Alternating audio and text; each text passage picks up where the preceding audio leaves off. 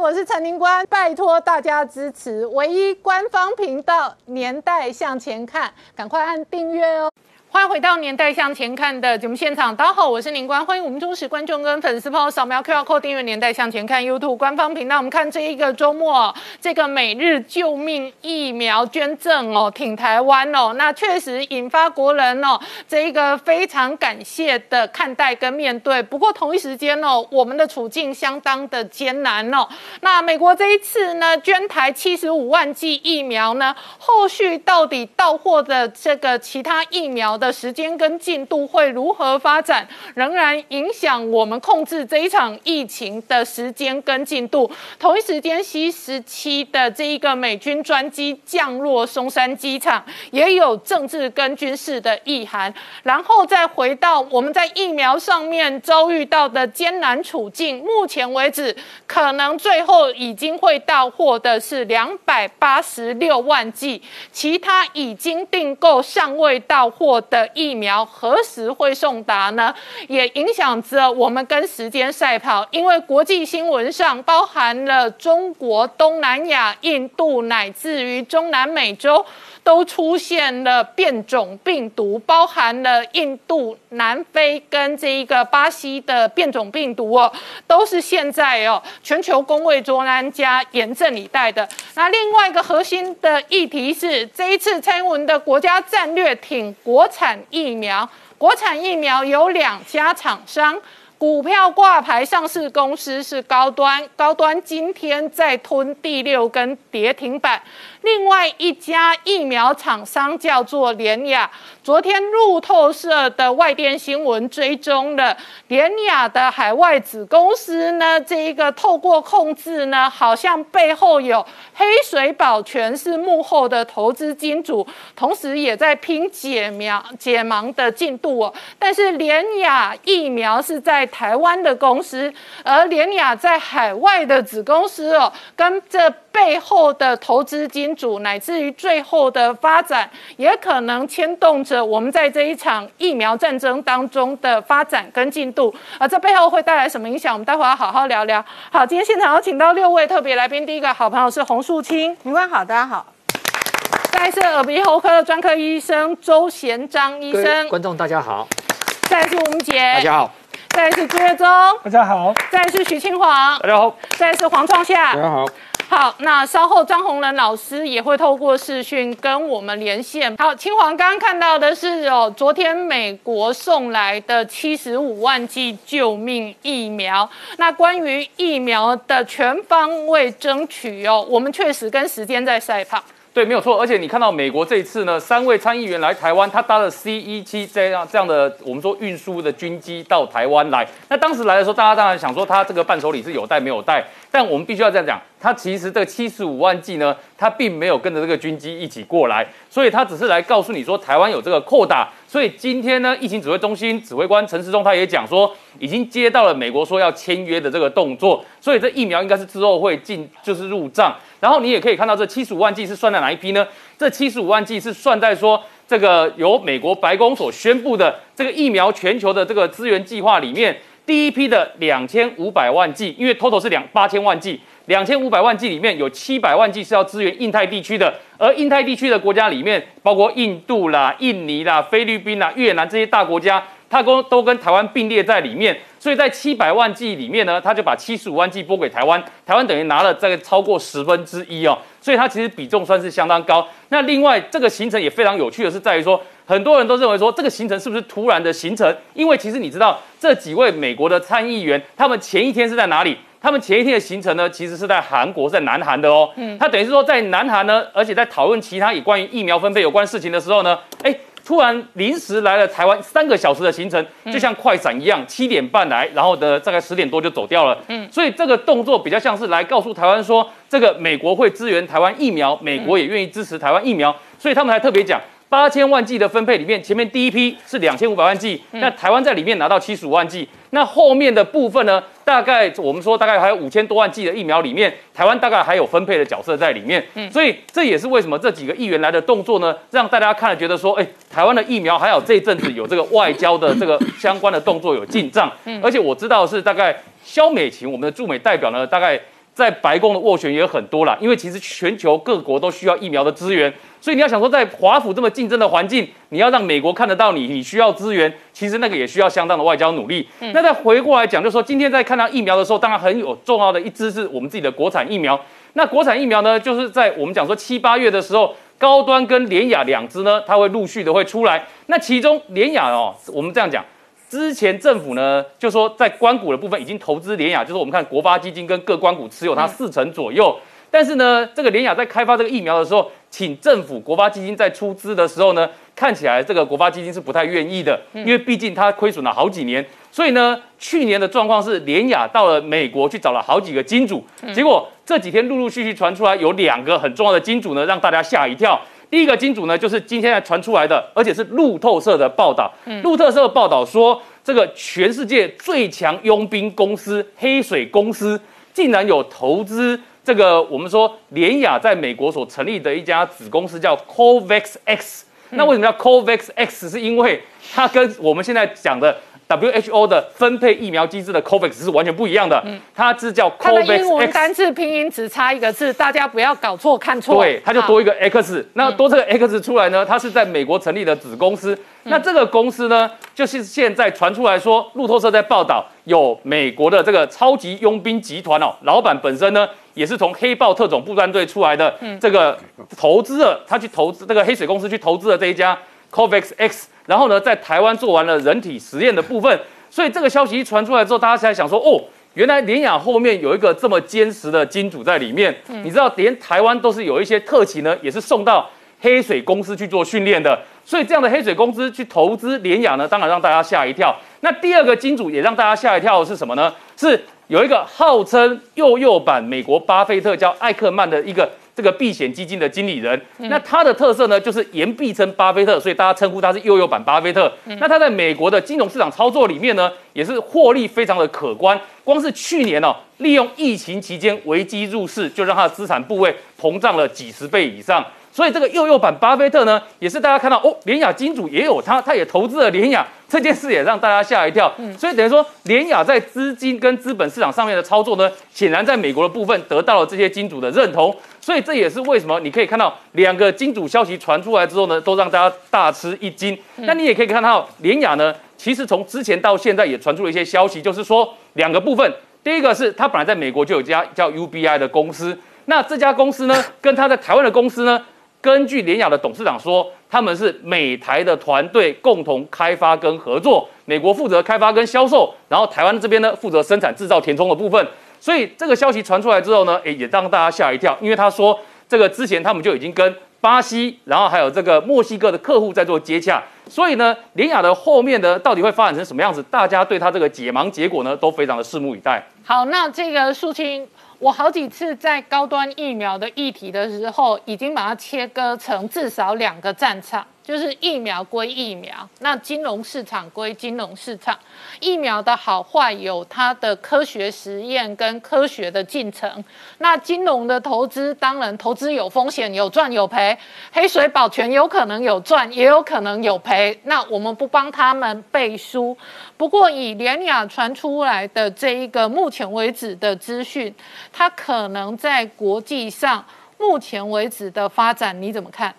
呃，联雅最最新最新它的消息其实是这一个，这个在呃。今年的二零二一年的五月三十一号，这个外电哦，大家如果可以看到，他就是在讲说，他其实跟他另外一个合作的公司，他们正尝试通过这个印度的地方的核准，希望能在当地就启动二三期的临床试验，嗯，就在等印度这边点头，就表示说，他们最新的布局是希望说，如果台湾没有办法做三期，他们要在那边做了哈。那其实，所以我们先讲台湾的二期，台湾的二期可能六月中解嘛，是，然后呢，这个我们台湾的十位属。食药署会有一个管控跟评估的标准，是。那这一个进度是高端跟联雅在二期实验，可是你刚刚讲的二期跟三期，它可能另外有一部分拉到印度去做，是。那它呢，其实比高端比较晚一点点进入二期临床试验。那它这家公司呢，我觉得很有意思，是因为你记不记得，当它当大家在疯狂炒高端的时候，很多人就说，那么那联雅呢，我要买联雅，但他们不知道它其实并没有上市，所以还买，有些人还买错。嘛，那它到底是一家什么样的公司呢？就好像刚才。清华有讲到，就说，哎，它在美国有个 UBI，后来来。那他们这一次疫苗的设计呢，就跟国国务呃跟高端不是很像。嗯高端当时是直接从美国国务院那边取得授权拿到这个。那联联雅呢？联雅这个就是因为他创办人本身自自己就是很有名的免疫学领域相关的专家。嗯，所以当他说他看到这一波疫情的时候，他就觉得。这应该要来做一些事情。嗯，那他这个疫苗的设计的原型是他在二零零三年 SARS 的那个时候，其实他就已经有开始，他当时就有这个想法。嗯，所以就是很赶忙的期间，把他自己跟他美国的团队，他们很短的时间之内设计出这个疫苗来。嗯，那当初设计出来之后呢，那当然后来就开始做了动物实验。动物实验之后呢，哎哎，国家也发现，哎，原来还有这一个公司啊，所以他就开始也后来在。高端之后核准进入第二期的人体临床试验。之前其实如果大家印象，他在去年去年的时候曾经有传出一个是说一些南美洲的一些国家嗯要先跟他预购。嗯，好，就是所以其实陆续一直有消息传出来了。但是最近的消息就是呢，就是他们他们现在递交，希望希望能在印度做二三期临床。好，那所以我们回头讲，台湾事实上国产疫苗就是两家，一个是高端，一个是联雅。然后真正的进度、科学的基础应该是六月中解盲，然后才去讨论这个合不核准，以及会不会采购跟私打。但是联雅跟高端目前为止的这一个呃公开资讯跟包含新闻资料的说法。都需要经过科学的验证，是，就是说科学的验证，无论如何在疫苗这种不能这个非同小可的四肢的议题上面，是不能忽略也不能跳过的。对，所以现在我觉得我们的困难处在哪里？是在于说这两支都是属于蛋白质系列的疫苗，嗯，而全球呢还没有任何一支蛋白质疫苗已经通过临床，就是比如说像美国那次做最早的这个 Novavax，它也没有申请通过 EUA 啊，嗯，所以到底未来我们的政府如果用这个二目前的大二期临床试验，嗯，他要用什么样的标准去通过这一支的 EUA，就变成，哎，你没有答案可以抄，哎，嗯，因为这这个其他的还没出来，那你说要不要抄 mRNA 的？嗯，要不要抄腺病毒的？这个事实上在之前的 WHO 的专家会议里面，也不是所有人的意见都一致嘛，嗯，所以这就变成考验，说我今天 TFDA 要用什么样的科学标准，嗯，来告诉大家说科学上。它是一个足以说服大家，因为以前大家都很清楚，我们食品药物管理局，即使是美国已经核准的药物到台湾，他们都要审很久嘛。嗯，那现在这边还没审的，它到底要怎么审，也变成是大家可以关注的一个地方了。好，我们稍后回来。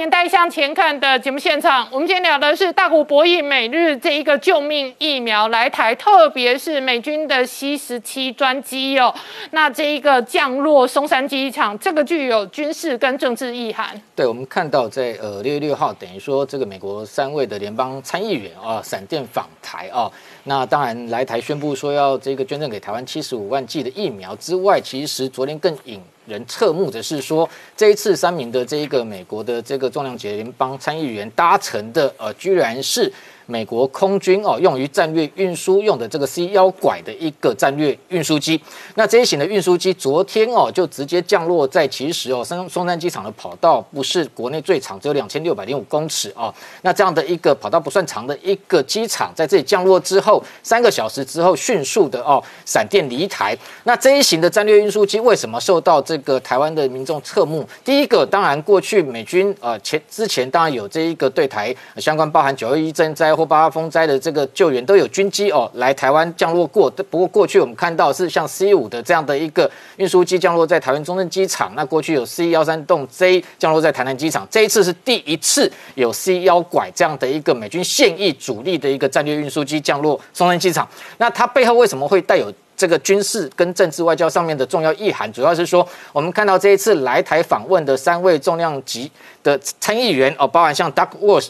这几位啊，其实他们只有三个人，加上随行人员，可能最多十几个人。十几个人为什么不搭乘一般的军用的一个呃行政专机，要搭乘这么大啊的一个 C 幺拐的战略运输机？当然，呃，我认为背后有非常多的一个呃军事意涵，必须要解读啊。第一个就是说，当然，呃，昨天外界也有不同的说法，认为说，因为特别是这次这个 Duck Duck Walsh 啊，他因为过去在伊拉克战争双脚负伤，所以必须要坐轮椅啊。那一种说法是说。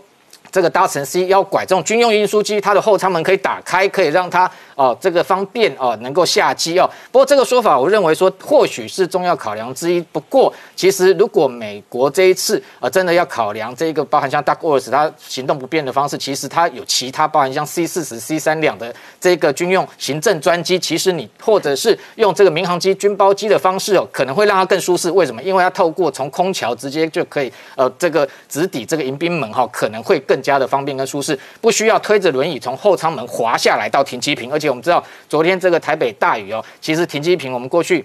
采访国内军事新闻，大成国军 C 幺三东运输机都在停机坪下机，其实是非常的湿热，非常不舒服。你看，每个人都是标准的外交重要的一个服装，这种情况，其实在那个地方哈，其实我相信都是大家都是满头大汗。所以要所谓舒适考量，我觉得可能这个不是 C 幺拐来台的一个重要原因。那背后重要的一个原因到底是什么？当然。第一个，我们看到这一次来台一个重要的一个目的是要宣布捐台七十五万剂疫苗，所以 C 十七运输机现在目前来讲，美军它已经把它改造成一个呃机动式的这一个疫苗的接种站。那在全美五十州，它基本上带着非常多的疫苗到各州去，可能就在基地提供给这一个呃想要打疫苗的这个民众直接在这里施打。第二个就是说，它也几乎变成疫苗专机对，它就是一个机动站，到处哦。那另外一个，它担负还有个任务，就是说它的一个。海外美军基地，包含像驻日美军或驻韩美军未来的疫苗提供哦，可能都是用 C 十七来负责。所以这一次 C 十七飞到台湾来，我觉得。呃，也某个程度也非常有可能，对于未来是不是进一步提供疫苗，直接运载来做相关的一个铺路的动作哦。那第二个就是说，当然 C 十七运输机为什么相对敏感哦？它不是一般的运输机哦，因为它的一个载重能力非常的强，它这一个可以搭载七十七吨的一个相关物资，甚至重装备，至少百名以上的一个全副武装的一个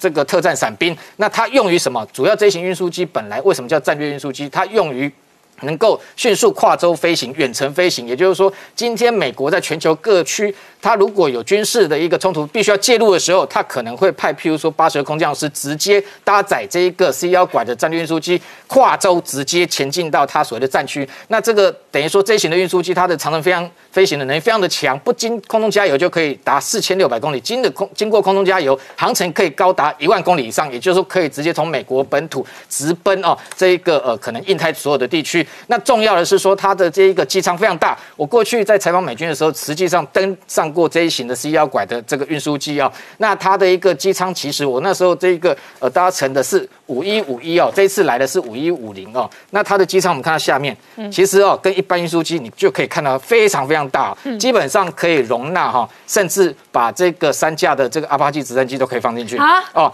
然后这个夸张？对，然后这个。重型的坦克，如果说 M one 不要讲 M one A two，M one 五十几吨来讲，也都可以进去啊，可以搭载啊。那这个另外来讲，像美军现在呃最新发展，像无人的飞弹发射车，我们先介绍 NSM 的这种飞弹哦，发射发射车基本上 C 幺三零运输机能够搭载，它都能够搭载。那所有的伞兵，其实它这可以加装非常的座多的座椅啊。同时，它其实哦很特殊，像这一次这一个三名的参议院呃参议院来来访哈，基本上他不会让他坐这样的座椅。我过去采访是坐两排。哈，很简易式的，它有这一个模组化的座舱，可以直接塞进去。这个模组化的座舱里头是等同于这个头等舱一样，甚至行动办公室哦。所以过去美国几位，包含像希拉蕊啊、Kerry 这几位的国务卿，在海外国事访问的时候，有可能就是搭这个 C 要拐的一个这样的一个战略运输机，直接在里面，譬如说空中会议，甚至成一个空中的一个指挥中心，都可以进行啊。那动用到这么大型的运输机来台，只是为了载三名参议员，当然不是这么单纯啊。那所以我们认为说。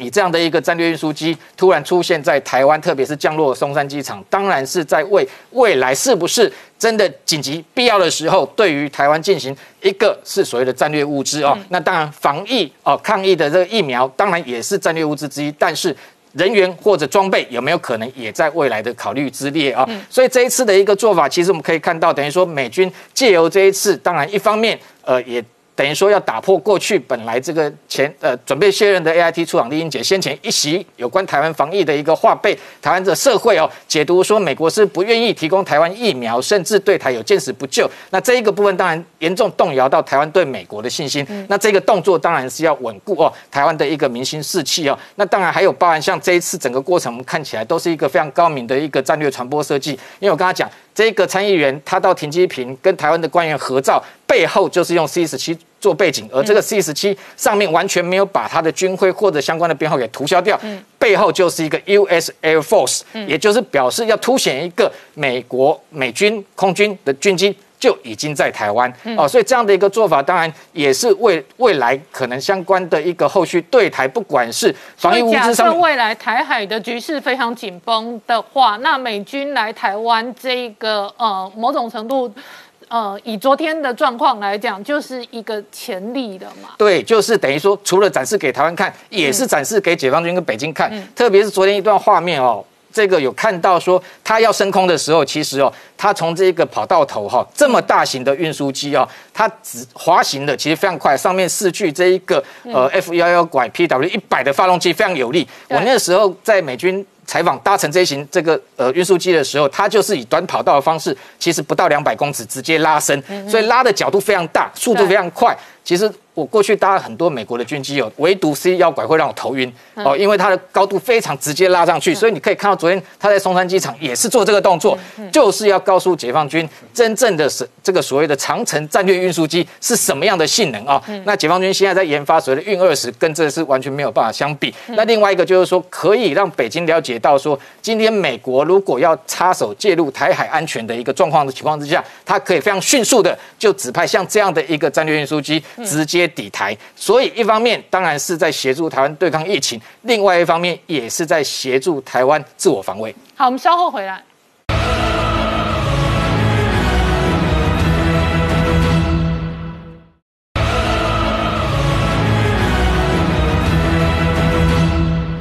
年代向前看的节目现场，这个阶段我们。特别要透过视讯连线，跟前疾管局的这一个局长张宏仁张老师连线。老师你好，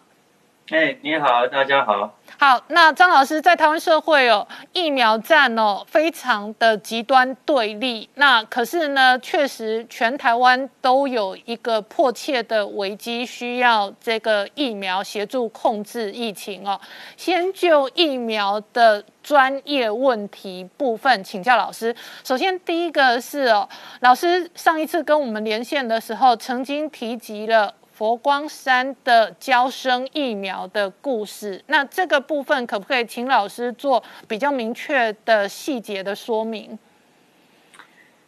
哎，我一开始就跟大家讲，嗯，民间如果要捐赠疫苗，没有法规的问题，嗯，啊，那很多人就会说，那到底，呃，那买到假货怎么办？嗯嗯，我说，对指挥中心来讲。他只要接触这个对象，问几个问题就知道，嗯，他有没有疫苗的来源嘛？啊，什么疫苗？嗯，啊，你有没有订单？嗯，什么时候可以交货？嗯，啊，那其他的法规都是技术细节。嗯，啊，那大家就问说，那到底佛光山有没有疫苗？我说我也不知道啊。嗯，啊，但是他说他有订单，所以有订单跟有疫苗是两回事嘛。嗯，我们 A C 也有订单呢。我们还是拿不到啊！我们 COVAX 也有订单嘛？对，好，所以呢，对于指挥中心来讲，现在是缺疫苗的时候。嗯，任何人说他有订单，你只要问他说，你是要卖给我还是要捐给我？嗯，你要卖给我，请你拿原厂授权。嗯，你要捐给我，我立刻接手，我直接跟对方接洽。所以我说，要捐疫苗给政府、给国家。没有法规的问题，嗯。啊，因为我们现在如果有人找得到货，我们真的是谢天谢地，嗯。啊，不要去怀疑说，哎，他不是真的，他是，你就把他问清楚就好了嘛，嗯，而且这些专业的议题也不需，也不是民众需要去了解的。我举一个例子来讲，每一个药厂要出一批货，它有所谓的啊出厂检验成绩书，那。哎，如果大家以为这只是一张纸，那你做错了。疫苗要出厂要检验的项目非常多项。你最近看那个食药署在做风险检验，他也是挑几项在做而已啊。他如果全部要做，要做两个月。嗯嗯。所以他出厂的时候呢，在厂出货的时候，他就有一一整套的试验，试验合格之后，才可以有这个检验成绩书。嗯啊啊。然后出厂，所以检验成绩书当然就是原厂证明嘛。嗯，哪一个厂出的？这个厂做什么疫苗？嗯，难道这里面会有假货吗？嗯，我们难道法规单位没有办法帮忙看说？因为我现在有一个是德国或者从西班牙或者从美国不管嘛，哦，某一个疫苗，不管是 B N T、Moderna 或者是呃呃呃交生。他们要不然那个检验程序就是一看一一目了然就知道它是什么东西啊，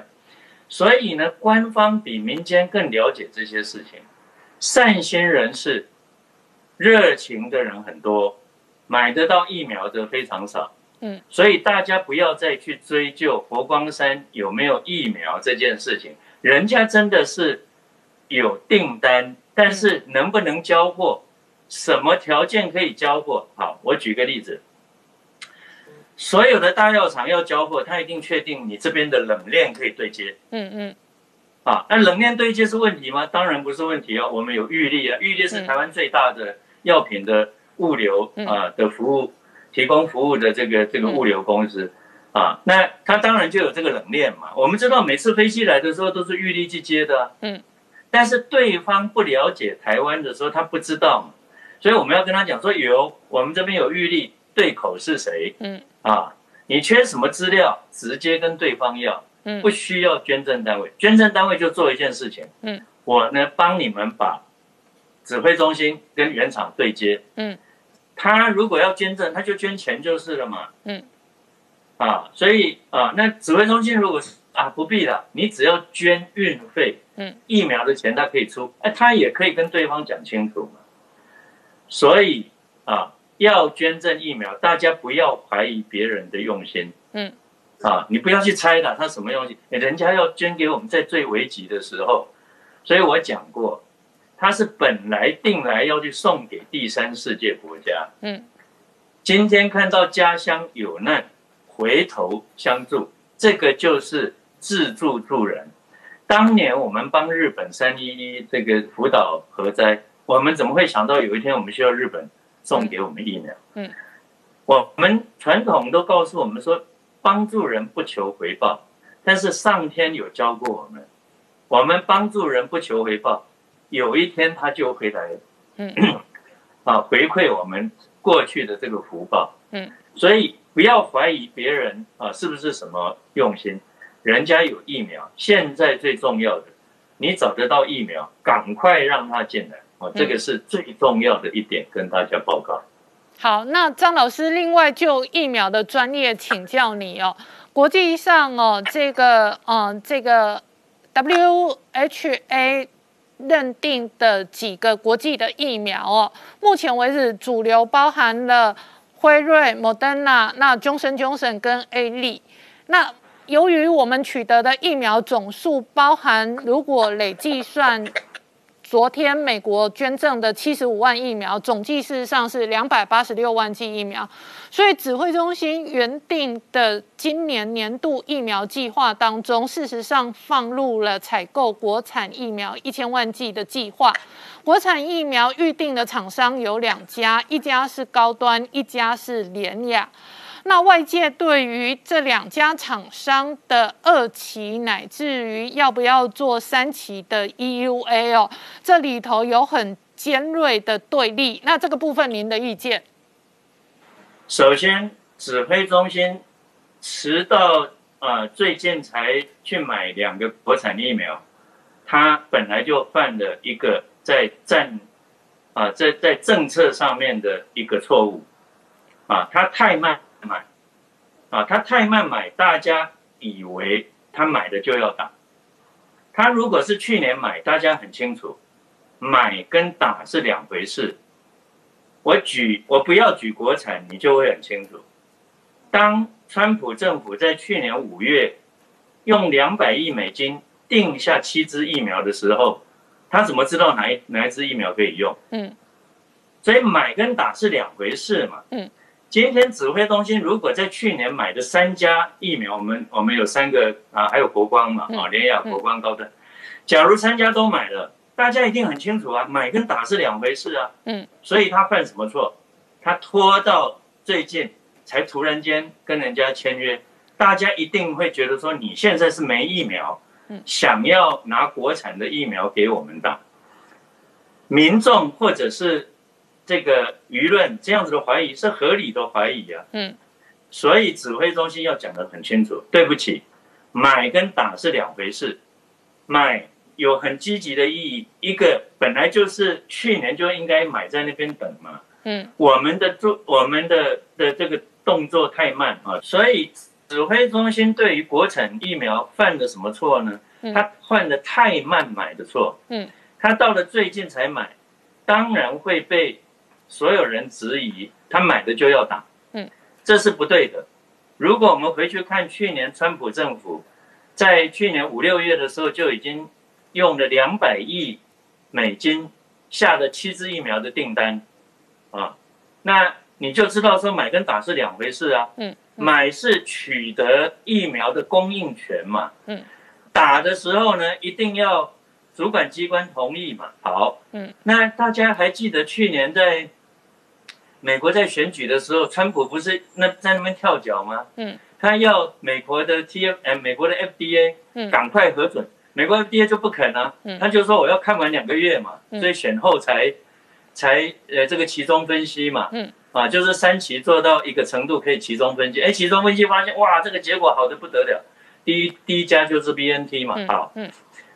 那么如果我们今天很清楚买跟打是分开的，那国产疫苗能不能拿呢？那这件事情就很简单，我们的食品药物管理署在核准任何产品，它有一个专家委员会，这个专家委员会啊是邀集国内。各医学院啊，教学医院的这些专家，嗯，有传染病的专家，流行病学专家，嗯，制药学的专家，疫苗学的专家啊，等等，这些都是顶尖的专家帮他们审。嗯，你如果知道这些专家的用心，我们产业界最常批评食药署的，就是它有够严。嗯，我很少听到人家讲说我们的食药署放水啊。今天大家众目睽睽，这些专家在替我们保障，嗯，他怎么敢放水？所以呢，也没有打国产疫的疫苗的议题，嗯。今天食药署的专家们说，现在这个资料做出来可以打，大家就打，嗯。说还没有，还要补什么资料，就等到资料出来再打，嗯。所以买跟打是两回事，嗯，不要混淆在一起。买这件事情有一个更积极的意义，就是我们这一次为了我们疫苗的自给自足率率太低，嗯，吃尽苦头。我们当然要借这个机会把自己的的这个的这个的这个产业供应链把它做起来嘛。嗯，二零零九年的时候，叶金川先生当署长的时候呢，他就做了这件事情。嗯，他就是预采购。在国光疫苗鸡蛋还没买的时候，他就下订单，嗯，然后临床试验做出来才打才用，嗯，啊，他这个预采购让国光生计站起来，嗯，今天我们这个预采购一定有办法让国内的啊高端跟联雅也站起来，这个供应链起起来，我们未来才会无忧无虑，这是两件事，嗯，所以国产疫苗要不要打，食药署审查过才打。嗯，没审查过就当它备而不用。嗯。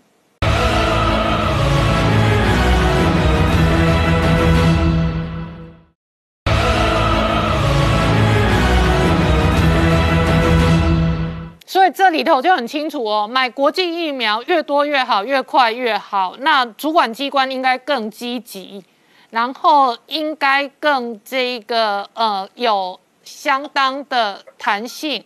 那在国产疫苗的部分，长期来讲，绝对是我们重要的核心战略。所以无论如何，国产的长线也要长期去扶植。这个是张老师你的两个部分的专业意见，是没有错。嗯。好，那我再请教你，那外界对于 B N T 辉瑞这一次郭台铭董事长用个人名义可能要捐赠的五百万剂疫苗，有非常多的政治立场的冲突，你怎么看这个事情？郭台铭先生他说他要直接从德国进口 B N T 疫苗，啊，我们啊，所有的人一定要啊啊，预祝他赶快成功。啊。那这个成功是这样的，这个成功的确非常困难。坦白讲，我过去这段期间也尝试的希望从 BNT 啊进口疫苗，嗯，但是对方有很多考量，嗯，所以取得疫苗是困难的，嗯。啊，我有一手的经验，我知道非常困难，啊，那呃，说不定有一个原因就是因为我的财力没那么高嘛，啊，所以呢，BNT 觉得你这么小咖，我不要卖你。啊，哎，这个我不是开玩笑的，嗯嗯嗯，这个可能性是存在的，嗯嗯，啊，嗯，啊，因为因为有些时候他要的这个交货的条件呢，定金等等，啊，这个当然是，呃，如果你有看东阳啊林权董事长讲那个新闻，那的确前面要付的金额不是一般小公司，啊，但是我觉得他如果拿得到疫苗，尤其是未来两三个月可以交的疫苗，嗯，那是宝贝哦，嗯，啊，所以。郭先生有这个心，我们应该祝福。祝福不是他，是祝福我们自己。嗯，他他拿到的是保障全民了。嗯，好，所以我觉得，不管郭先生这条线是他自己捐，嗯，或者是呢，他替政府拉上线之后，政府把它接手就直接够，这这个都不重要。我觉得大家不要再去讨论那些细节。嗯，啊，谁签约啦？啊啊，谁是主主啦？这都不重要。今天重要的是，台湾人民急需疫苗，越快越好，越多越好。而且呢，什么叫做越多越好？最好是多到满出来啊。然后呢，各个医院就抱怨说：“你给我太多疫苗的了，不要再送来的了，我打不完了。”这样子才叫做够。嗯，天下没有刚刚好。嗯。不是缺，就是太多。嗯，这个时候零多勿缺，越多越好，不要想浪费的问题。嗯，生命跟经济，你要知道，我们多封锁一天，嗯，整个经济是那个代价太高。嗯，美国的经济呢，他们估计直接间接是十六兆美金，嗯，两百亿美金算什么？所以呢，这个几十亿台币的这个疫苗。不是在打仗的时候，真的不是钱。嗯，那个经济的损失要比这个几十亿要高太多。嗯，人民的健康、生命健康的无这种价值，更不是钱可以买到的。嗯，所以这个时候有疫苗越多越好，不要再想说，哎，万一用不完丢掉怎么办？越多越好，因为经济、人民的及早恢复正常生活，嗯，人民的生命的保障。远比这一些钱来的重要。好，非常谢谢张宏仁老师、钱局长跟我们连线，我们稍后回来。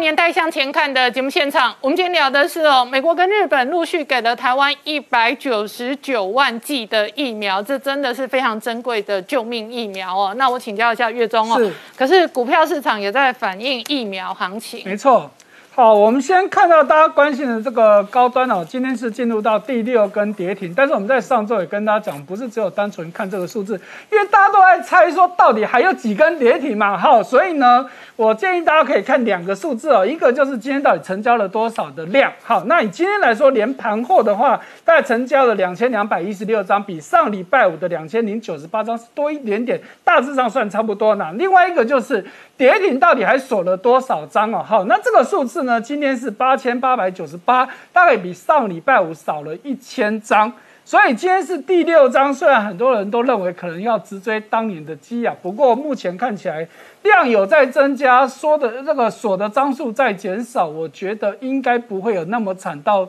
十九只跌停那么多了。但是我也不敢说到底还会再跌几只哦。不过看起来应该再跌个几只还是有了哈。这是提供大家参考的。来，另外一个大家注意到公司就是台康生技了哈，就是郭董所所买的这家公司啊哈。因为今天有一个重大的传言说，哎呀，这个郭董之所以要。要买这个 B N T，其实是因为台康生技想要代工 B N T 的疫苗嘛。好，那当然台康生技第一时间就出来否定否认这件事情哦。不过呢，今天在股市的部分，台康生技呢在开盘没多久就强锁涨停，到尾盘都是涨停锁死的，啊，收盘价是来到一百六十块钱哦。好，那我们不好，这个是股票行情哦。对股票并不等于疫苗跟代工哦，是但是一个跌停，一个涨停。好，那再回到说哈，这个联雅的部分呢、那大家现在就在讲说啊，那联雅跟高端这两家公司到底有什么差别？那技术面我是不太懂啊，哈、但是由公司的组成来说呢，大家不禁会觉得说，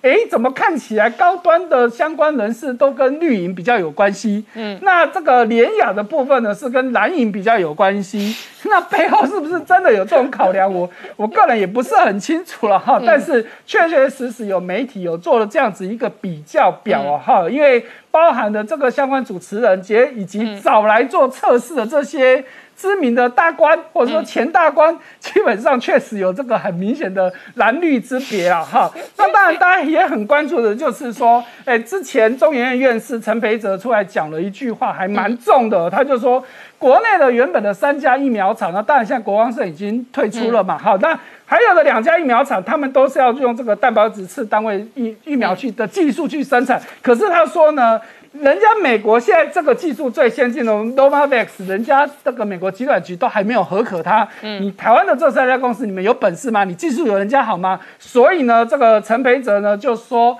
七月以前是不可能做得出来的，他讲的非常斩钉截铁。不过呢，联雅他们有出来讲啊，哈，那联雅生技的营运长彭文君就出来讲说，真的是不需要妄自菲薄啦，因为他有提到说，联雅他长时间的技术就是在这个次次单位疫苗的部分嘛，哈，大家对次单位疫苗可没什么概念了哈，那。他们有提到 B 肝疫苗基本上就是用次单位疫苗所生产的。好，那说在 B 肝疫苗的部分其实很成功啊，不是说这个是一个全新的技术，用在新冠疫苗确实是比较新的做法，但是不是说这是一个全新的技术，而且他们强调说他们长时间以来就专注在这个部分，而且联雅本来就是全台湾做蛋白质药最大厂啊，产能最大的部分，而且他们也透露哦。其实之前 A G 也有找想要找他们代工，嗯，可是他们的说法就是因为 A G 的这个制程跟他们不一样嘛。如果今天我要帮 A G 代工，我必须把我原本的这个制程全部都要去做一些修正。嗯那他觉得说没有我的专注，我现在就想要自己研发疫苗，所以他们拒绝了 A Z 的代工啊。好，那所以说这些相关的资讯提供大家做参考。好，这个都是这一个联雅跟高端后续陆续传出来的资讯。我觉得我们要回到一个核心，就是说我本人也是相当支持国产疫苗，希望期待它成功。是，可是成不成功不能只用期待检验，没错就是它必须有。科学跟安全的检验，而不是用期待来是，检验。其实像刚刚这个张前局长，其实就讲的非常非常的清楚了嘛。我们今天不需要有任何预设立场，你如果在正常的审查的机制通过了，那我相信大部分的民众都会很乐意使用国产疫苗，而不是现在大家还在猜说啊，它到底会不会过，会不会怎么样，政府会怎么样？他刚刚也讲了嘛。我们的食药署是有名的严格，如果食药署能够通过这整个流程都是合格的，那我想大家真的就可以安心打国产疫苗。那这个阶段我要请教周医师哦，我们跟时间赛跑有好几个面向，一个是疫情的发展，一个是疫苗的进展跟速度。那请教周医师哦，在台湾哦，快筛一度被全面污名化，可是事实上，好的快筛是重要工具哦。跟大家分享的新闻是。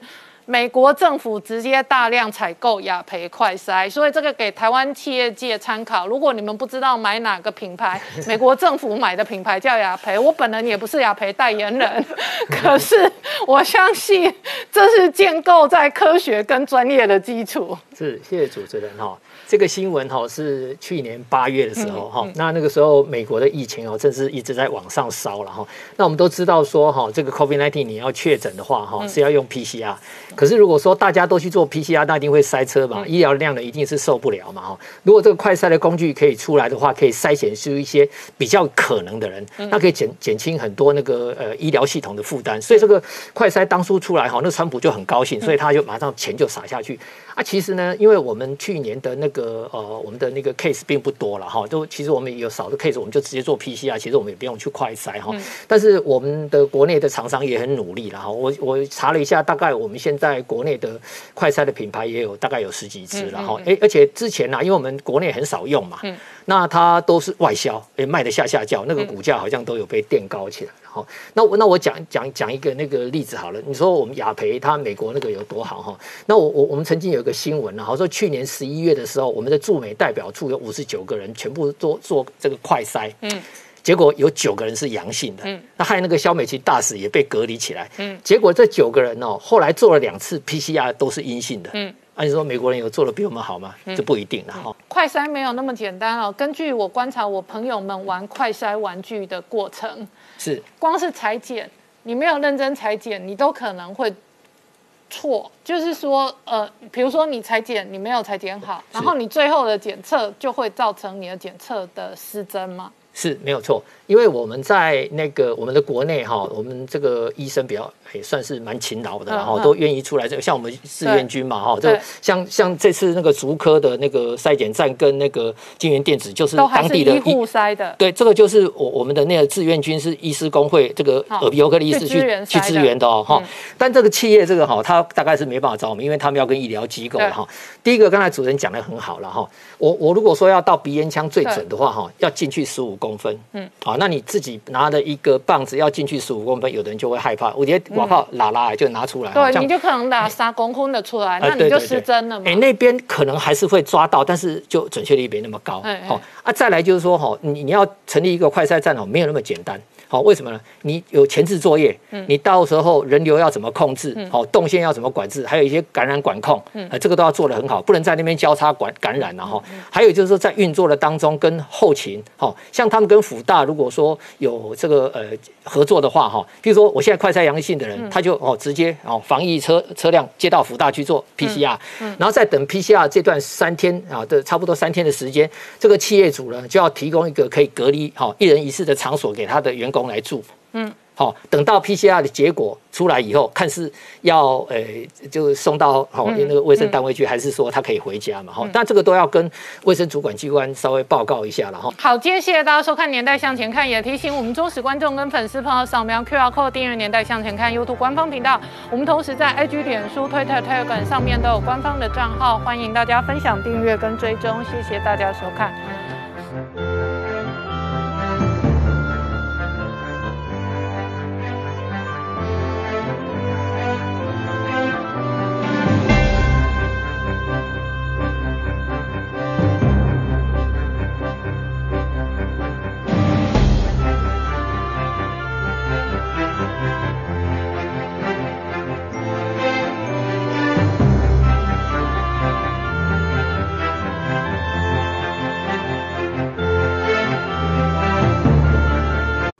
是陈宁官，拜托大家支持唯一官方频道《年代向前看》，赶快按订阅哦！Hello，我是陈宁官，拜托大家支持唯一官方频道《年代向前看》，赶快按订阅哦！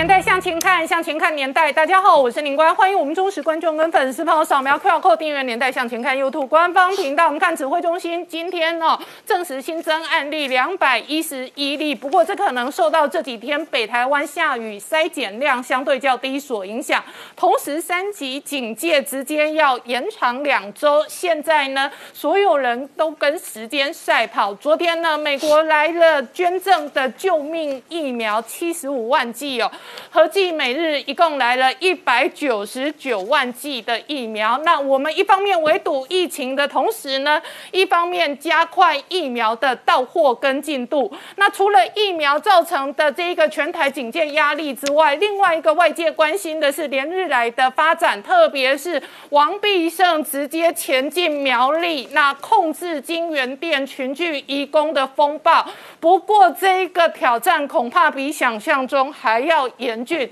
现在竹科全面戒备。那除了竹科之外，蛮多企业哦，全面处理自行内部的快筛。但是移工的挑战呢，过去曾经哦，对新加坡造成很大的防疫艰辛。以台湾来讲，全台目前为止哦，劳动处的总计统计，移工约莫有七十二万人，产业跟制造业呢，约莫有四十五万人。这一部分的人数主要都是住在移工宿舍的。另外一个陈时中跟这一个坑哲曾经证实的是说，逃跑移工可能约莫五万人。移工会不会造成整体的疫情防疫当中非常艰辛的一部分呢？是影响台湾疫情的一个核心的关键。另外，为了保足科，事实上金源店昨天晚上降载之后就复工。然而，足科业界也坦诚承认哦，事实上这一次的防疫非常的艰辛，整个电子供应链确实有这一个变数跟挑战。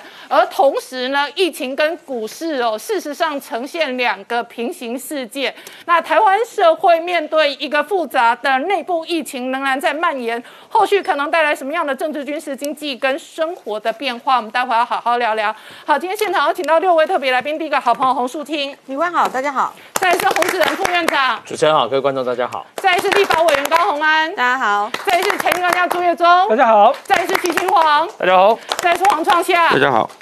好，秦皇，整个台湾都跟时间赛跑哦。一方面呢，这个王必生第一时间到了这一个苗栗有，控制住移工疫情的群聚的压力。可是另外一方面，移工是一个长期的这个防疫的艰难挑战。那同一时间呢，我们争取的时间呢，那要拼的也包含疫情的控制跟疫苗的速度。那以这个周末来讲，日本先送来温暖，再来美国送来温暖。那固然我们也取得了一百九十九万剂的疫苗，可是我们所有疫苗跟疫情的挑战都仍然非常严峻。对，没错，因为这两天的数字呢，可以看到的是，从前天的五百多例，然后到昨天三百多例，然后到今天变成两百一十一例，看起来好像是有往下降，但是这很有可能是因为周末下大雨的时候，导致这个出来筛检的人减少，所以造成数字上面呢，看起来好像变得比较乐观。但是从这两天的数字也可以看到一个趋势，哪个趋势呢？是你可以发现说，苗栗已经正式跃居台湾第三大确诊者来源的地方。因为你可以看到，因为移工的关系呢，苗栗在昨天跟今天确诊者人数都非常的可观。像在今天、昨天的部分是七十五例，在今天也有六十几例。所以来自于金源店的部分呢，这些外籍移工的确诊状况呢，也让苗栗的个案数大增。另外一个是，除了金源店之外，你也可以看到，因为它是隶属于同一家人力中介公司，它的四栋宿舍里面，所以除了金源店之外，你也可以看到确诊的状况呢。蔓延到超风电子，也蔓延到另外一家智邦科技的身上。那么这三家公司呢，你可以发现，因为它都有做封装测试，所以它对人力的需求是大的。所以大家也会担心说，移工的问题的部分会不会让台湾的确诊数字呢很难消下去？所以你也看到这段时间呢，政府展开比较大的措施是，第一个你看到的是派王必胜执行长下去，在这个我们讲说金源店设立前进指挥所。然后现在也看到，可能要到智邦也要设前进指挥所，这表示这几家公司的移工状况呢，可能都要进行大量的筛检。但是只有这样够吗？当然不够。所以你也可以看到，蔡总统宣布说要组一个竹竹苗的联防。什么叫竹竹苗的联防？因为各位都可以想见一件事情，在苗栗它的医疗量呢，相对是比较不足的。你可以看到苗栗比较有规模的医院，包括我们讲说这个布利苗栗医院，或是围攻医院、大千医院。但是这几家医院，如果一旦爆发出这么大量的确诊者的话，它可能是很难处理的，所以他要用新竹县、新竹市跟苗栗县三个一起做联防。那你也看到林志坚呢，赶快搭请国军来搭起了这个快筛中心。那只有这样够吗？当然还不够。所以你也可以看到，包括联电的荣誉董事副董事长曹新呃这个宣明志在内，他们成立了一个叫快筛机动队。嗯，那他找新竹县商量，所以等于园区的厂商现在也自己也要展开自救的动作。所以你可以看到，说这次苗栗所产生这个破口呢，让大家会担心说，它对台湾的护国神山群会不会产生影响？然后在同一时间，另外一件最重要的事情是，全民在关心疫苗来的时候呢，这个时候日本来了，美国也来了。日本来了，这个捐了一百二十四万剂；美国来了，捐了这个七十五万剂。那妙的是什么呢？美国这次来的行动哦。在前一天的时候呢，相当的保密。那当时大家就在想说，这三位美国的参议员来台湾的时候呢，到底会不会带上伴手礼？哦，当时很多人都在猜伴手礼到底是什么。结果谜底揭晓，说他们要支援七十五万剂的这个疫苗，而且外面传说这七十五万剂是以 Johnson Johnson 的疫苗居多。但是不管怎么样，美国这个动作呢，其实对于台湾这个阶段，它是有一个稳定人心的作用。什么意思呢？首先，各位可以看到，美国这次来的啊，它的它的状况呢，是你可以看到这三位美国的参议员，他是搭着美国空军的运输机来的。嗯，那你可以看到上面停在台湾的松山机场，明明白白写着。U.S. Air Force，他就直接告诉你，这就是美国军方的这个飞机。那这个象征意义在哪里呢？在于《环球时报》之前放话说，只要有军机美国的从台湾离开的话，会挑起战争。但是现在看起来好像也没什么战争会发生，他的军机一样，昨天就飞走了。而且这个行程会有趣，是在这三位美国参议员呢，你会发现他们的角色都很特别。你看中间这一位，这个是 Quince。那个 Chris Quince 他的角色是什么？他是美国的参议院外交委员会。那他对台湾来说，这是比较敏感的角色，是他是参议院的拨款小组的主席。这个拨款小组要干嘛的呢？就是跟美国的行政部门商量疫苗资源要援助哪些国家的。所以很显然，这个来的角色 Quince 本身就很重要。那另外两位，包括你看到这个，还有两位参议员，一两位都是军事委员会的。所以等于说，美国这次来一个外交委员会，再加两个军事委员会，所以你会发现这个图里面的象征意义非常的大。然后最重要的是，来的时候呢，美国的参议员这个 Duck Walls 这两天变成大家的传奇人物啊。Duck Walls 在这里面呢，他什么角色？他讲的话非常的重要。他说他来台湾的原因是他的家人，尤其是他母亲的家族，是从中国广东潮州逃出来的，为了逃离共产党的压迫，所以他才到了另外一个民主政权。然后他讲了一件事：美国不会让台湾孤军奋战，他会确保台湾人民得得到所需要的物资，然后通过这个疫情。所以等于说，Duckworth 所讲出来的话就非常的重要。而这个 Duckworth 为什么这两天很多人讨论他呢？因为大家发现说，哇，原来他的背景也是这么传奇啊！在伊拉克战争里面呢，驾驶黑鹰直升机出任务，出任务的时候呢，被这个火箭弹击中，那他的双腿呢是断掉的，但是呢，他还是活了下来。活了下来，不但活了下来呢。他后来还选上众议院的议员，后来又选上参议院的议员，所以等于说他一度还被传出来说要跟拜登搭档选这个正副总统，所以等于说这样的一个有代表性的人，他来这个地方告诉台湾不让台湾孤单是非常重要的。而在途中我们所看到刚刚讲的那一位 Queen，他还有一个很重要的事情哦，他来的时候他同时告诉台湾说，这个七十五万剂呢，这只是首批，后面还会有其他批的来。那 Queen 还讲了一件重要的事情。他说：“支援台湾呢，除了说台湾去年支援美国一千万的口罩，让他们觉得就甘心之外呢，还有一个重要的事情是，他讲了台湾被纳入在美国战略竞争法案里面，所以对于台湾来讲，对于美国来讲，台湾他们有一个守护的义务在里面。所以等于说，美国这一次的这个及时雨，刚好反映了另外一件事情。各位去看日本什么时候来支援台湾的？六月四号。美国什么时候来支援台湾的？六月六号。请问六月六号是农历哪一天？”四月二十六号，嗯，那什么意思呢？它只是网络上很多人去做这个连接想象，只是说这连续两天，日本跟美国的大动作，尤其是日本的在台交流协会发了一个非常重要的一个那个脸书的文章，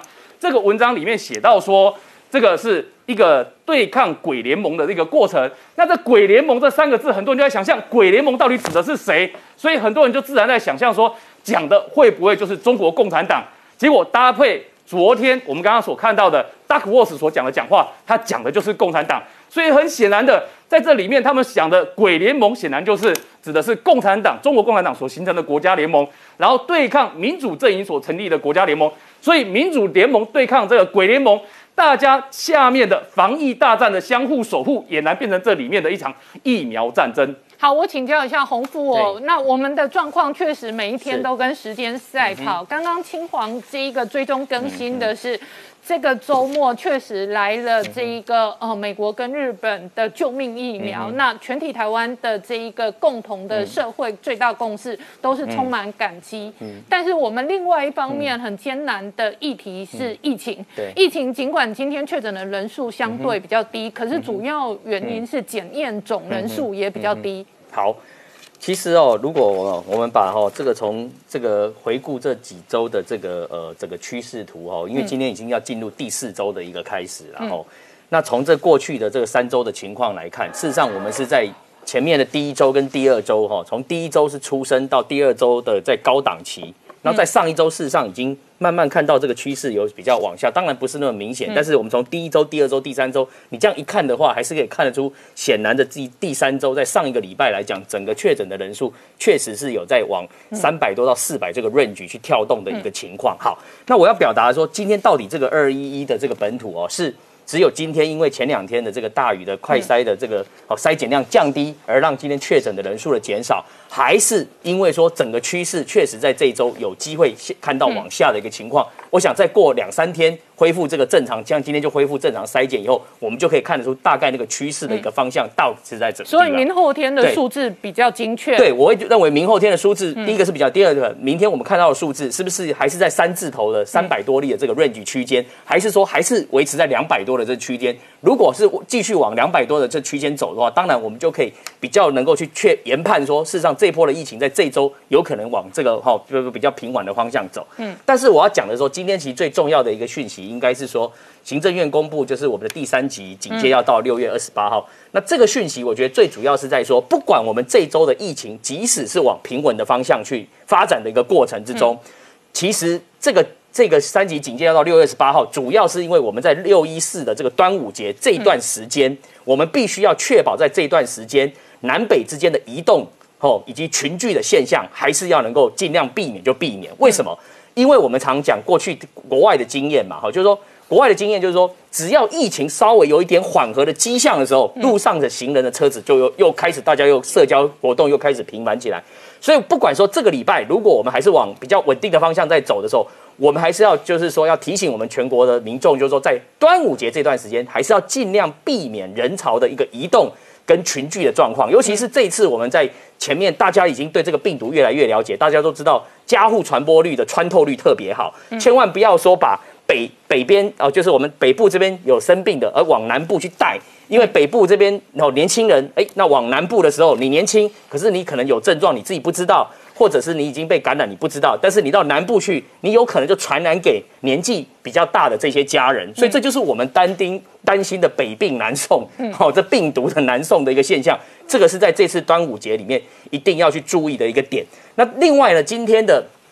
死亡案例数呢，还是维持在。二十六例的一个高档区，但是我有稍微研究了一下哈，最近这一周的这个呃死亡案例的数的增加，确实是反映在前十天，嗯，好，就是说那时候病例数的大量的增加，再加上那时候的人的一个结构，就是都是六十岁以上的，然后占三十 percent。三十八 percent 以上，嗯，所以在这个时候就反映出它的死亡率，在这时候会慢慢的表现出来。但是我预测在未来的这一周，随着第三周上星期的这个确诊人数已经慢慢有往趋缓的趋势走，所以未来的死亡率呢，也有可能往趋比较趋缓的方式。所以现在我们以今天为例，大概我们的这个死亡率是来到二点四八，是大于全球的平均值。但是这个只是一时现在的数字，我认为在未来的一周，有可能这个数字又会慢慢的低。就是回到二点零以下这个数字哈，因为这是要看一个长期的一个状况。那第三个，我觉得是说比较要跟大家分享是移工的状况，嗯，因为大家都知道，目前这一次来讲，我们台北跟新北看起来的确诊人数好像有在比较趋缓的现象，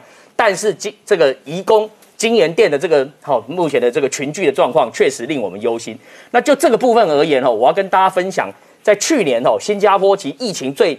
最最这个热烈的时候，就大流行的时候，大概是在。呃，三月份到六月份这段时间，他们是在四月二十六、二十六号的时候呢，那天新加坡的整个移工的这个呃，就是说他们的确诊人数好超过一千人吼，所以在那段时间的话，事实上新加坡政府呢，他们在移工的这个三月二十号到六月二十四号这两将近两个月的时间里面呢。就超过九十 percent 以上都是移工的一个确诊的一个状况。嗯，虽然移工的确诊，但是呢，在当时他们呢，事实上到目前为止，全新加坡大家要知道，他们目前统计到现在，他们的确诊人数六万多，但死亡就有多少？三十三例而已。嗯，大家会说，哎，为什么他们这么低的一个死亡率？原因就是因为他们去年大流行的时候，主要的对象都是移工。嗯，那移工都是以年轻人为主，死亡率当然是比较低的。嗯，那当然到了今年下半年，他们死亡率还是维持那么低，是因为新加坡。的整个全国民众都已经打了疫苗，所以还跟能够维持一个比较低死亡率的一个状况。所以呢，我们要讲的是说，新加坡的这个他山之石可以攻错，我觉得它有一些做法就是很值得我们来借鉴。包含呢，新加坡政府一开始遇到这个移工群聚的时候，他们去采取三个策略。第一个是什么？筛检。哦，筛检就是说一定要先把移工做一个广泛，就像现在金源电子大量的快筛，先把它分成感染者、可能感染者。跟所谓的健康人要分成三个好三个不同的这个族群，根据这三个不同的族群要去做什么分流，就把健康的人跟可能染疫的跟已经确定染疫的人要在不同的地方做收治。譬如说染疫的人可能就要往集中检疫所或集中旅馆，那如果是健康的，你要把它收治在另外一个好这个宿舍，那是一人一户的一个情况，让他能够确保他的一个状况是在健康的一个状态。所以一个是筛检。一个是分流，那以及一个是隔离。嗯，那事实上来讲，我想新加坡政府他们当时呢，也因为这个移工的一个这样的一个大量的确诊，后来他们新加坡政府后来又回过头去看整个新加坡的移移工的这些政策，他们就发现移工的宿舍的环境确实非常的不理想。嗯，像在新加坡政这个移工的这个宿舍，大家有去看过的话，看那个照片就可以知道，像他们有的人一个十二个人或二十个人是住在一个很这个大的一个房间，然后呢。十个人才共用一个预测，所以那个东西来讲，一旦有产生有人在里面确诊的话，那再加上这次的英国变异病毒，在这个传播能力在加护的传播能力那么强的时候，一定会大造成大量的移工可能会确诊的一个状况。所以我是觉得说，现在指挥中心我们在处理金源店的这个移工的这个群聚事件的时候，事实上只要大家去看一下新加坡去年政府的一些处理过的他们的经验、他们的方式，哪些可以运用在我们这个地方的，那我们只要根据。他们新加坡政府的做法，我们做一些参考，然后运用。我相信在这次的移工的一个整个处理，就会比上次新加坡政府可以处理的更好。好，我们稍后回来。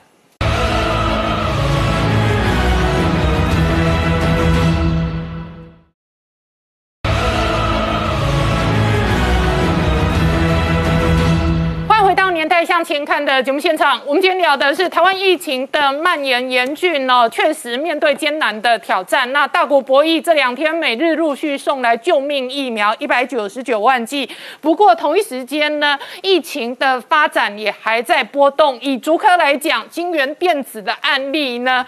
使得全台湾的科技产业跟供应链全面戒备。那主要的原因核心当然是因为哦，移工一方面他的居住宿舍哦，确实是相对上要做防疫比较艰难。另外一个部分是我们在目前为止全台的移工总数远比新加坡高，新加坡约莫总计有三十万人，而台湾事实上有高达七十万人，其中制造业高达四十五万人。而所谓逃跑移工，一般外界估算为五万人。然后呢，如果以地点来划分的话，桃园市事实上是制造业移工的第一名。那这一个大台中也有相当庞大的数量。那事实上呢，如果再看这一个移工的这一个哦不同的国籍来讲，它事实上是有群聚的效应。这一次金源店的移工哦，主要的这一个确诊案例集中在非。菲律宾籍移工，然而不管是哪一级的哪一个国籍的移工哦，移工将来的防疫管控绝对会影响到社区疫情的管控。现在台湾经过了那个万华这个社区传染链，目前也在控制当中。但是现在给大家最有压力的就是产业聚落移工的这个传染链，到底会怎么样？能不能控制下来？当呢六月二号，金源电子开始爆出来有移工确诊哦，二十几个、三十几个，一直到了叫昨天的时候，一下子整个是七十五个，高过台北市六十四个，整个这个移工的这个压力就非常大了。所以前进指挥所的王必胜才会特别讲说，一如预期的纷乱，而且呢，想象中还要严峻的一个形势。而陈秀熙教授也特别讲说，他现在是非常关注这件事情，因为可能会比万华的传染链。造成台湾更大的一个压力，怎么讲呢？你看，才短短的几天下来，目前为止，全台湾各县市的确诊，除了双北、桃园之后，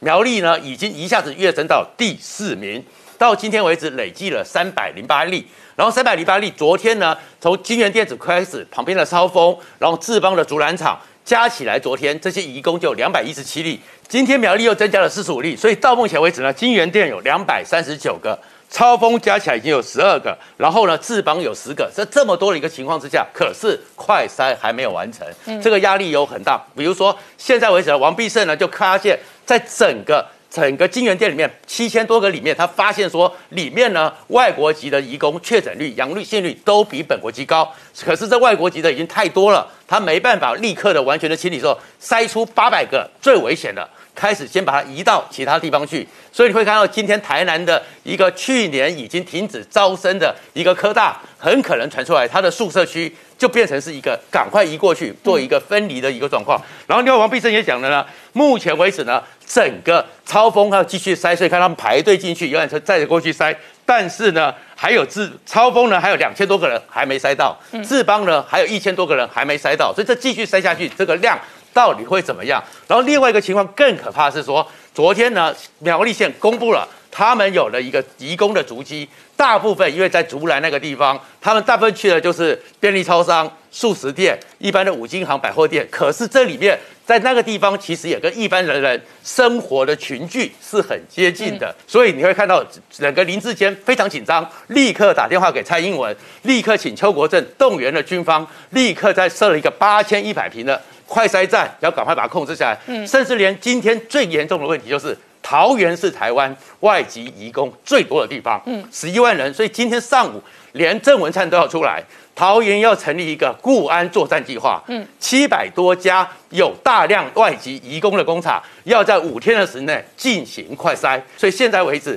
这个移工怎么控制下来，怎么样快筛立刻处理下来，是目前最大考验。好，苏晴移工的问题我们讨论过很多，可是这一次哦，指挥中心跟台湾社会也高度戒备，因为移工的问题，我们今天在整理出来的数据，全台目前约莫七十二万人，而制造业这一类住在移工宿舍的总人数是四十五万人，四十五万人又分布在各个地方县市，那我们必须承认，制造业比较重症的几个地方都有移工的考验，是。所以我看指挥中心其实这一次的动作还算明快。第一个就是说，呃，针对战区的呃这个清理，也就是说，包括金源店或超风店这系列的，就是直接用医疗人员进驻的快筛站。迅速的希望能够把有问题的先清出来，那没问题的人，他们要求说，第一个停止上工，第二个赶快可以设法把他们找到一人一室，无论是移到防疫旅馆或移到中我们的防疫中心都好，就先把它移开。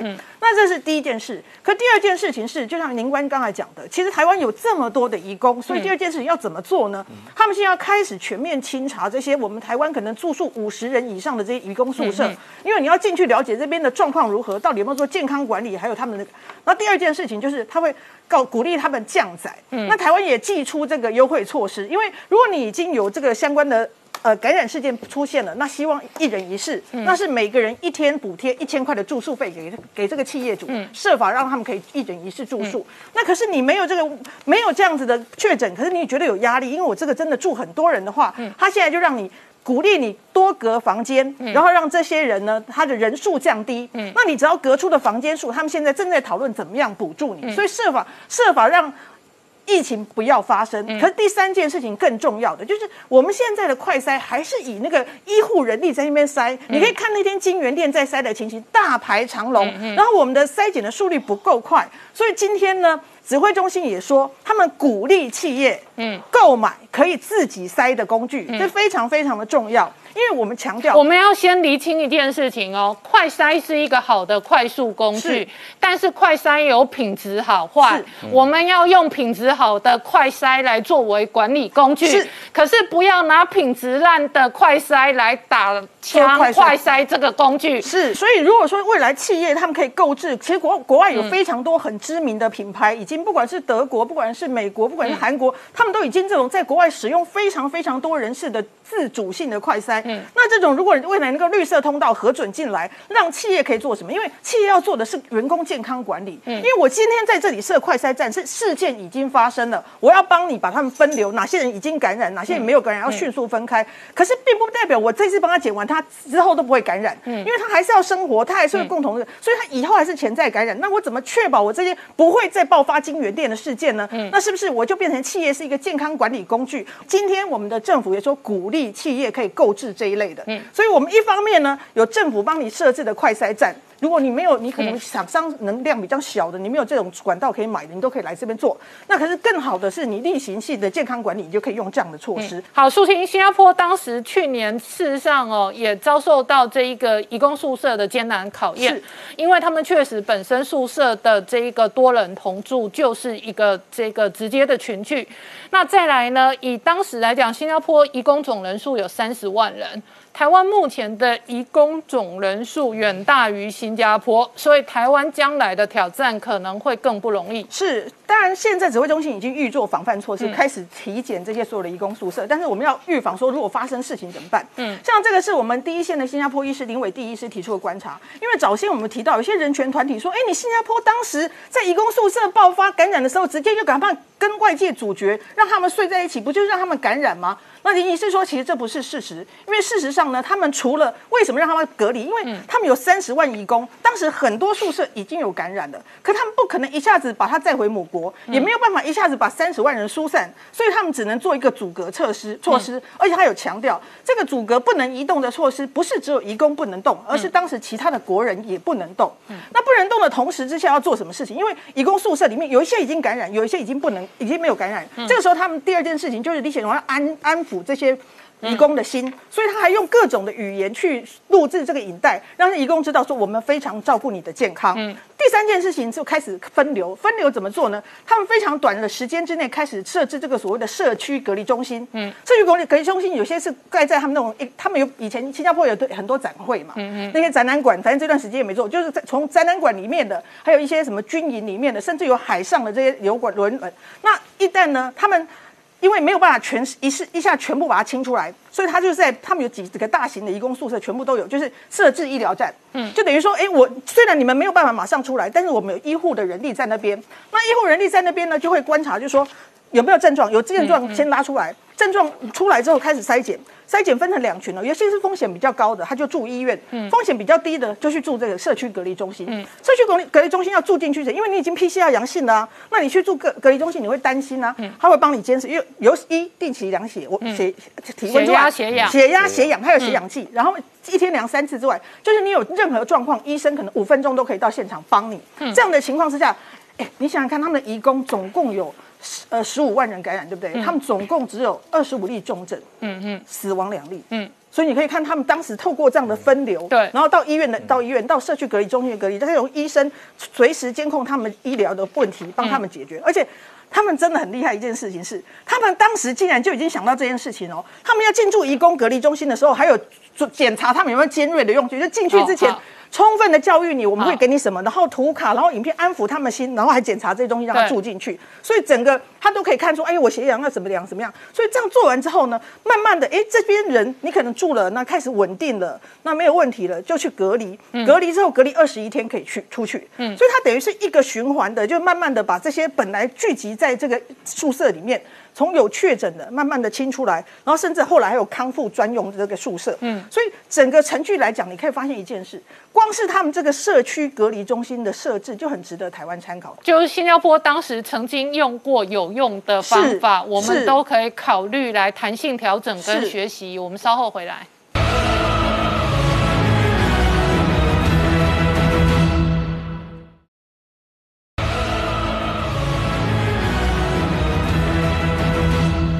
年代向前看的节目现场，我们今天聊的是大国博弈，每日陆续哦，这一个送来捐赠救命疫苗，这个一百九十九万剂。不过台湾社会另外一个面对严肃的考验是疫情，疫情以这一次金源电子的这个移工的群聚的扩散呢，事实上你会发现哦，好几个电子业者哦，确实都感到相当的担心。那我请教一下洪安委员哦，竹科现在全面戒备哦，一方面当然大家都知道台湾经经济命脉核心在这一次的制造业的考验，可是另外一方面，刚刚讲到移工的总人数的管理哦，我们跟新加坡对比的话，我们由于总人数相对比较多，我们可能也面对哦更不容易的挑战。是我们看到金源电再次呢，我们看到说它从苗栗竹南的这个金源电池厂。到我们的超风，甚至到现在烧到网通的智邦电子，其实很多的这个状况呢，其实我们过去都一直讲说护国神山群，就没有想到这一次金源电子引发的这个科技业的群聚感染，让大家发现说，原来护国神山群的这个群也有可能是群聚的群。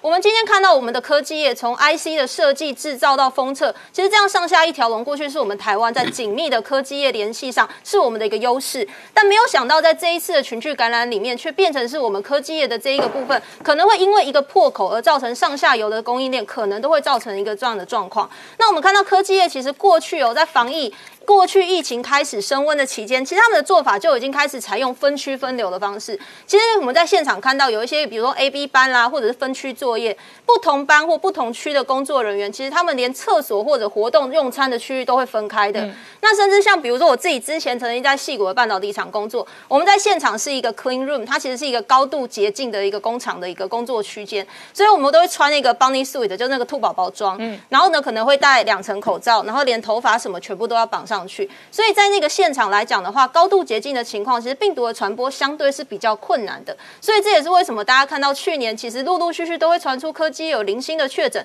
但是似乎都没有爆发这一次这么严重的群聚感染。那为什么这一次这么严重？其实就是这些员工里面有一些移工，他们下班后的居所是一个大型的群聚的宿舍。这些集中型的大型移工宿舍，它过去是由中介所管理的，所以呢，这些移工他进到宿舍之后，再加上他周末可能有一些同乡的交流，造成说可能从苗栗、新竹甚至到台中有很多的移工，他们彼此的生活圈还有他们住宿的环境，他会互相传染。所以我有一些科技业的老板朋友，他们真的蛮担心的。他们就讲说，其实这些移工他们在现场可能都是分属在不同的工班或者是工作区域，所以呢，他们在移工的宿舍，他们感染完之后，有可能真的会带到工作的。区间再来做其他的传播。嗯，那我们看到这一件事情呢，其实大家刚刚很多来宾都有提到，其实要解决最快的方法是什么？其实第一个就是我们要想办法去限制、去隔离出来说这一群人他是有这个问题的。我们的肺炎是什么？没有症状之前他就有传染力了，所以你今天没有症状的时候，可能他就已经带着这个病毒啪啪照。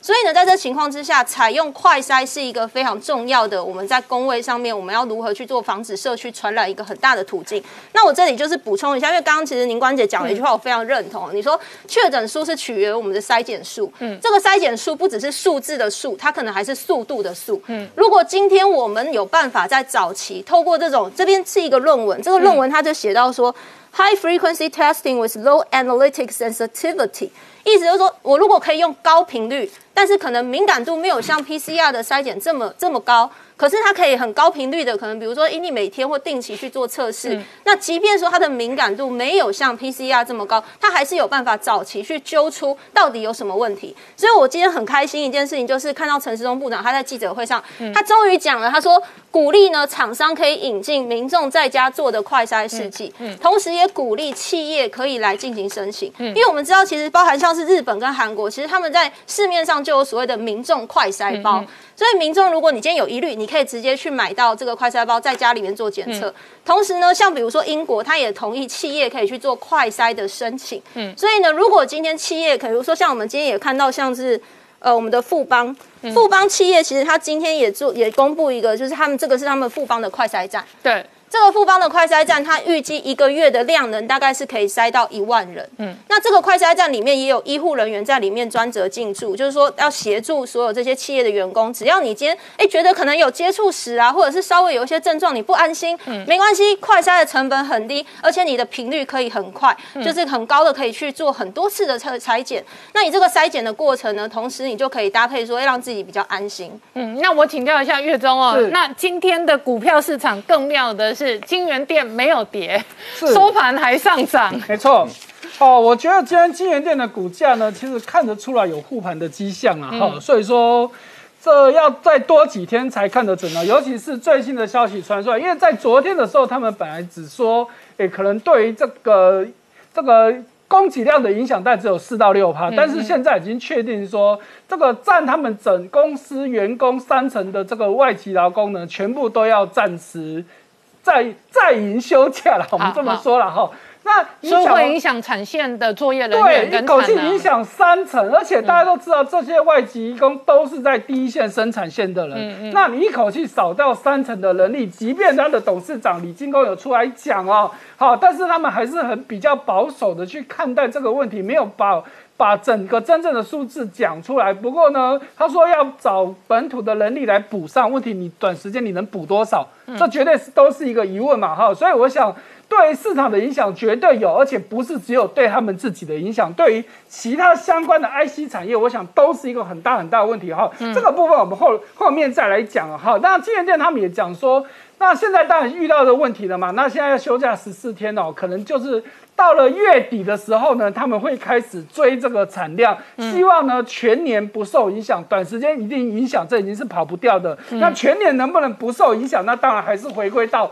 你这个问题到底有没有持续扩大？因为就以目前的最新数字，确诊人数来到两百三十九人，而且他们的全部的快筛应该也全部都做完了，只是检验的结果大概还没有全部出来。以目前两百三十九人确诊，确实是蛮大的一个问题哦。好，那未来还可以追多少？那我们就只能静观其变了。好，那除了这个金源店的问题之外呢？那高峰也是大家呃。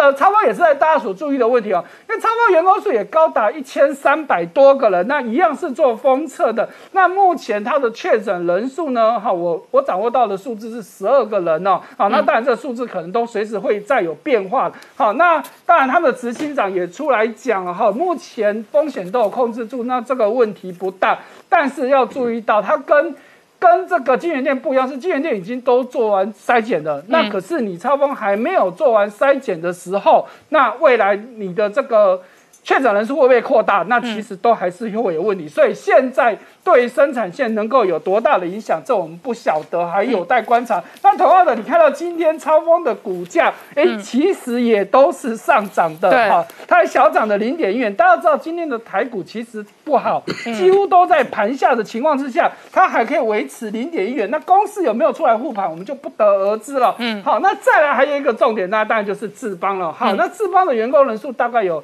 一千五百个人，那目前的确诊人数也。也还不是很确定呢，我掌握的数字是十二个人呢。哈，那其中比较跟其他公司比较不一样的是，像刚刚超峰只有一呃，这全部都是外籍移工，可是，在金源店的部分有一个是本土籍的。嗯，好，那这就有一个很大的差别了。因为外籍工，我们刚刚前面讨论了很多，你怎么去做分流嘛？那如果有本国的员工。嗯，筛选，那他会不会借由本国一个又传到其他地方去？那这是我们要注意到，而且再来就是，虽然他们现在已经讲说啊，我员工全部要快筛，但是我刚刚说了，还没快筛结果还没有出来。那再来，你宿舍要宿舍跟厂区你要去做分流，可是会不会为时已晚？已经有部分的群聚感染了，这都是我们要去注意到的。好，所以呢，我们看到非常知名的半导体分析师陆行志就出来讲这个移工管理的问题哦，就像。然后前面几位来宾提到新加坡的经验了哈，其实陆行之讲的基本上还是这样子一个问题，也都是我们在上礼拜就讨论过了，就是你这个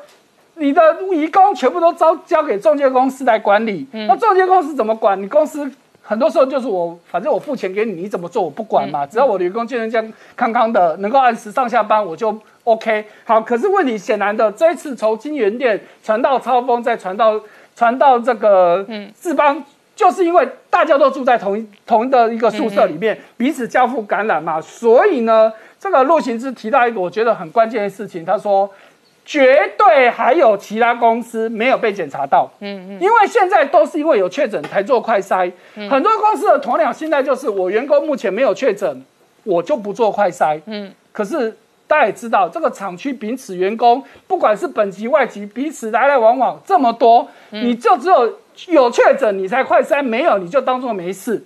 那这绝对是非常非常危险。所以陆行之提出这样子一个警告。好，所以我们看到今天整个市场的状况啊，今天因为受到礼拜六、礼拜天的这个疫情，那再加上科技业。都受到波及，甚至连台积电的员工也有一名受到波及的情况之下，今天大盘一度最高跌了三百七十几点，好，那最后是有拉回来，但是还是跌了六十三点多，哈，跌幅大概是零点三七趴，好，那台积电的部分是小跌三块钱，是跌幅是零点五元哦，那联电的部分也跌了零点七元，跌幅是比较大一点，一点三三二趴，好，所以呢，我们可以看到那。金元店的很多客户，其中大家第一个注意到，它的最大客户就是联发科。嗯，那联发科当然它好在是它是大厂，它绝对不会只有金元店一个帮它做封测，嗯那它还有其他其他公司，那只是我们不晓得它到底有多少放在金元店这里。所以金联发科现在讲说，哎。第二季的营收目标是不会受到影响的，它的毛利啊、营收成长率啊，甚至全年度都维持原本的这个财测目标，所以暂时没有受到影响。但是大厂这样子，那其他的小厂怎么样？那就是一个问号喽。好，那再来就是我们也跟关注的，刚刚讲的大家看到都是封测，因为封测跟其他晶圆代工又是不一样的情况啊。好，所以现在。晶圆代工厂的这个立基店的老板，哎，黄崇仁就出来讲了哈，哎，黄崇仁这他们就做得很好，虽然他们员工都还没有有状有症状，但是他们已经先公司全部都都做快哦，根据外籍移工的部分先做快筛了，好，目前菲律宾的移工的部分呢，基本上是全部都是 OK 的。那这个黄崇仁也讲的另外一件事情，就是说。跟封测不一样的，在半导体厂里面，他们这个无尘室啊，因为大家也知道它的这个标准是非常非常高的，其实连病毒基本上都是进不去的。所以他们的他的意思就是说，基本上呢，在半导体这个他们晶圆代工这一块，基本上是 OK 的，跟封测厂的这个条件是不太一样的。好，那可是我们刚刚讲到了晶圆店的影响哈，现在有很多的 IC 公设计公司跳出来讲了哈，你说你这个产的影响。这基本上都还是一回事，还有一个比较大的问题，他现在去做所谓的分流，嗯，好，你去分流分仓的话，基本上就会影响进度。那对这些 IC 厂，尤其是小厂，我几乎都压在你晶圆店的公司的上面的话，你现在做这事情势必我 delay，那一 delay 的话呢，就他们的习惯是，我没有交到客户端的，我就不能进我的账，那到时候在财报一定会受到影响。好，我们稍后回来。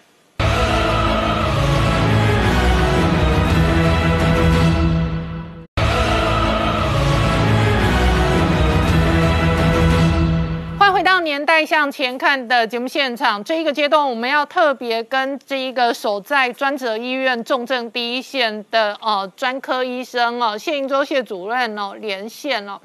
那谢主任，我先就今天指挥中心公告的资料请教你哦。指挥中心今天证实了，台湾当然内部的本土确诊已经突破一万人，其中的重症高达一千七百八十九人，那这一个比率高达十七趴以上。那另外呢，在六十岁以上的重症人口总计一千两百多人哦，那这一个比例也高达三十三趴。你怎么观察？哦，现在的重症比率跟人数的攀高，以及你们在第一线做重症的医护哦，可能对于未来的医护的这一个观察。呃，我想哈，从目前这个从五月十二号以后的这一波的病例，大家都可以看得出来，是从万华然后呃慢慢扩散出来的。那这一波本来。从五月十二号出来的病人，就都是以中高龄的，在在万华群聚或者万华活动室的中高龄的的患者居多。那所以也造成了，就是说，OK，为什么我们看到的这一波的病人里头，都是中高龄的的病人居多的原因？那呃，也因为就是都是中高龄，就如同张教授在呃刚刚指挥中心记者会所讲的，因为我们患病的。的人的族群就都是中高龄，所以也因此造成了我们的重症比率看起来会好像比较高的原因是在这里。嗯，如果我们以呃从五月十几号之后，呃都是住进到加护病房里头来的话，大概都是刚好可以分成三分之一、三分之一这样的一个，三分之一的病人呢，大概就是呃会死亡。哦，我们看到的就是呃比如有插管的，就是有插管的，几乎就是可能在二三分之一到四分之一会死。然后有三分之一呢，他如果说呢，他比较年纪稍轻一点，或者说他插管的可能比较早一点的，或者比较对免疫治疗反应好一点的，他这个时候大部分都已经可以拔管的。嗯，那但是有一部分就是说，我们讲有三分之一比率长的，他们现在就是一直还在奋战中，从那个时候插管到现在已经可能十天了。我们从我们医院看到的数据是这样，就是哎，就是有有这部分，它一直在延长插管的用呼吸器的使用当中。所以像这个部分来讲的话，就是说变成病人是一个长延期长期插管，也就是说我们讲的插管已经超过了一个礼拜，嗯，但是他的一个呼吸的一个状况看起来好像没有法子好转，嗯，然后不管用免疫治疗啊，然后任何的其他的呼吸方面的一些处置，嗯，并没有法子让他的一个肺部状况好转的话，那么就是变成说他可能得要一直一直插管的情况之下。那这个时候，我们医疗端会面临到一个问题，就是说，当你插管久的病人，有的时候他，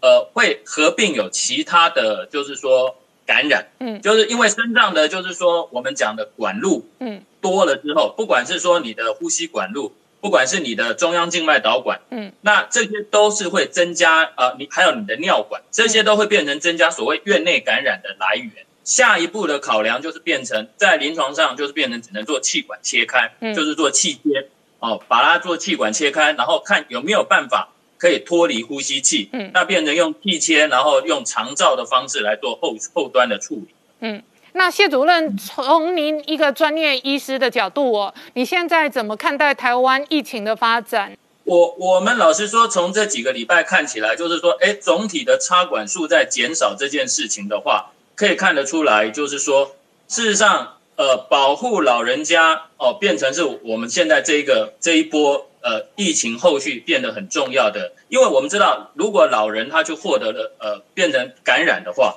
他转成重症的比率是是比年轻人高很多的，所以这也是为什么，就是说最近在指挥中心跟很多的医护都是大力的鼓吹端午节不要回家的这件事情，哦，那我们觉得这个指挥中心的方向是绝对正确的。嗯，那就是说减少让老人家暴露在就是得病，那老人家呃就是说呃不要接有感染的情况的话，绝对是我们这个后面一个很很重要的一个防疫的一个重点。我们临床上看起来，我们的判断是觉得，如果说以现行之下这样的强度的话，就是每每每周每天的新插管的数目可以继续的减少缓和的情况的话，那么。这个疫情应该可能可以在在两个礼拜之后，这个确诊数目再往下降，然后就可以获得进一步的缓解了。希望是这样子。那重点就在于说，不要再增加有新的，就是说很多中老年人的这些感染的的的数目是出来的话，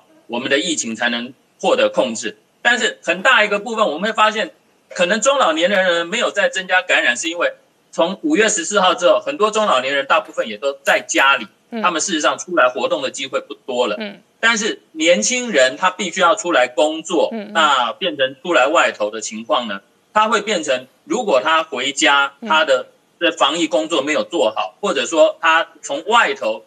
染上了这些病毒，嗯，回来传给传给老人的话，会是我们这个部分要比较担心的部分。所以指挥中心的这几点，我们都觉得是正确的，就是说，OK。避免家户里头的这个再再次传染，这个部分的确是后面很重要的一个部分。好，非常谢谢谢林洲谢主任的连线，我们稍后回到节目现场。